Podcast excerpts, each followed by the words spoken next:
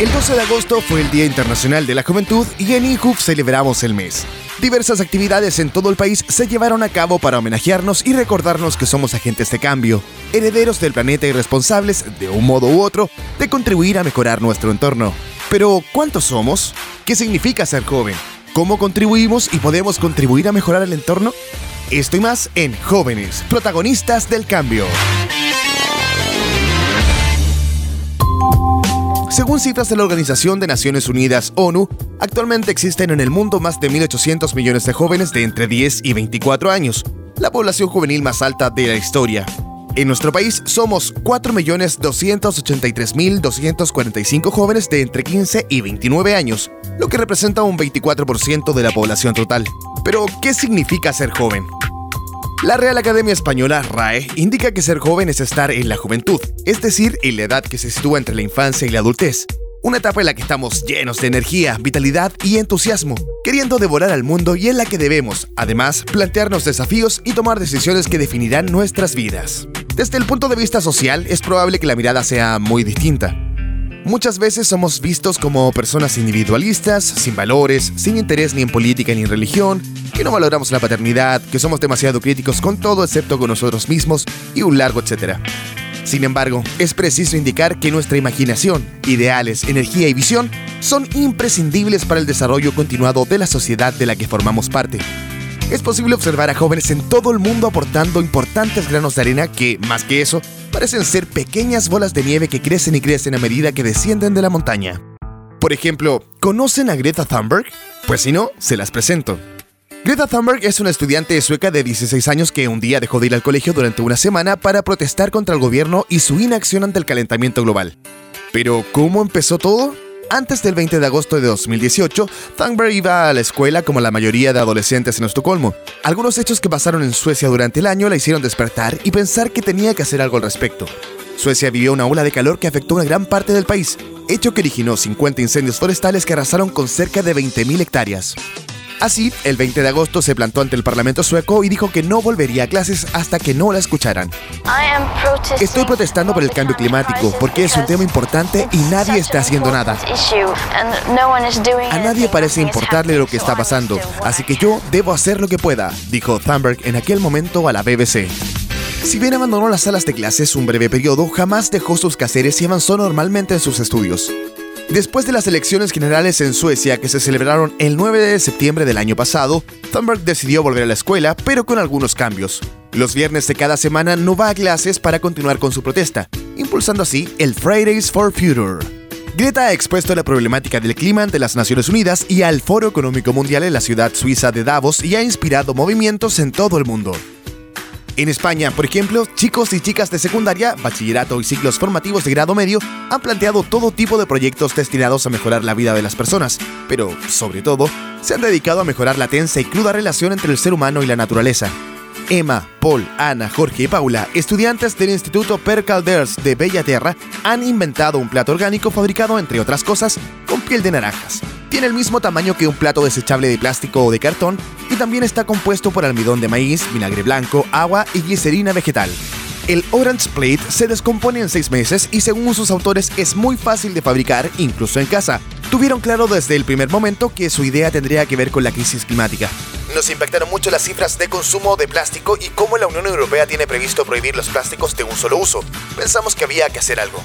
En el mismo país, Laura, Aymara, Adam, Paul y Albert del mismo curso y desde el Instituto Escola del Trebal de Granolers se han presentado con el proyecto Plastic Air City, una ecomarquesina fabricada con plástico reciclado capaz de limpiar el aire contaminado. Dispone de placas solares en el techo que evitan conectarla a la red eléctrica y de una parte trasera rematada con musgo, con autorriego y un ventilador que recoge el aire y lo filtra. Su idea es desplegar marquesinas por las ciudades y que se conviertan en pequeñas estaciones meteorológicas cuyos datos se podrán consultar a través de una aplicación móvil. Dicen que no basta con quejarse de lo mal que está el planeta, que está en su mano revertir la situación. No vendemos que el clima está mal, preferimos dar una solución al problema. En nuestro país, la juventud no se queda atrás. Día a día, las mentes de los jóvenes protagonistas se abren a nuevas ideas de negocio que además de generar sustento económico, claro está, son amigables con el medio ambiente. Probablemente les suene Green Glass. una empresa chilena que comercializa vasos personalizados a partir del reciclaje de botellas de vidrio.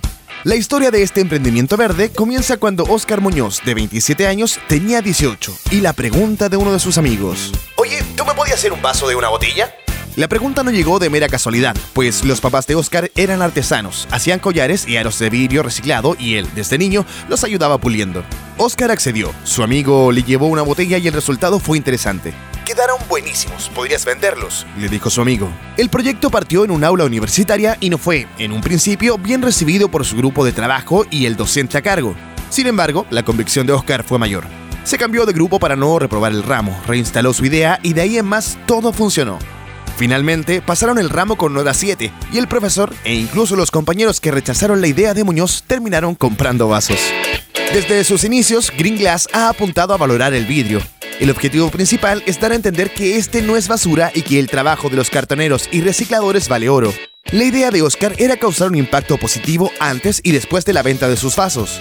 Y así es, todo lo que sobra, aproximadamente 2 toneladas de vidrio al mes, se recicla y se hace botella nuevamente.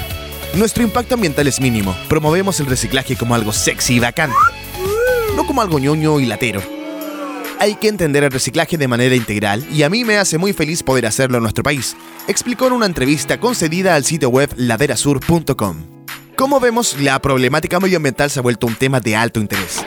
A medida que avanza el tiempo, más y más jóvenes alrededor del mundo se unen a la causa de distintas maneras, ya sea con emprendimientos e innovadoras ideas de negocio, voluntariados o trabajando en corregir conductas en pro del cuidado del planeta.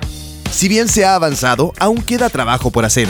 Es por esto que se realizan convenciones en todo el mundo como la Conferencia de las Partes COP, y este año se llevará a cabo la versión número 25 en nuestro país. Este es el evento más grande que Chile haya organizado desde el Mundial del 62 y se espera más de 25.000 participantes de todo el mundo por día. El Instituto Nacional de la Juventud no estará ausente de este evento y convocará a mil voluntarios para participar en la conferencia dando soporte en labores como orientación a los asistentes, prestar cooperación en aspectos comunicacionales y habilitación de espacios, además de apoyo técnico de soporte informático.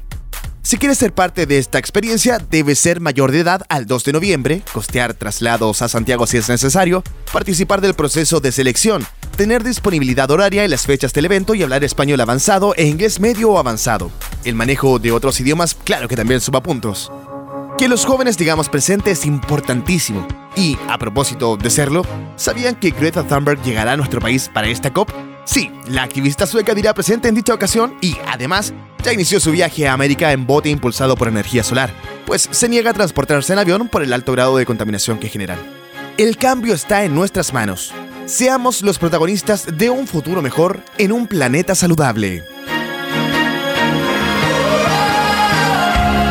Esto fue Jóvenes Protagonistas del Cambio el podcast que da el puntapié inicial a una serie de episodios dedicados a la temática medioambiental y a visibilizar la participación de los jóvenes en pro del medio ambiente de cara a la COP25. Que estén de lo mejor. Será hasta la próxima edición.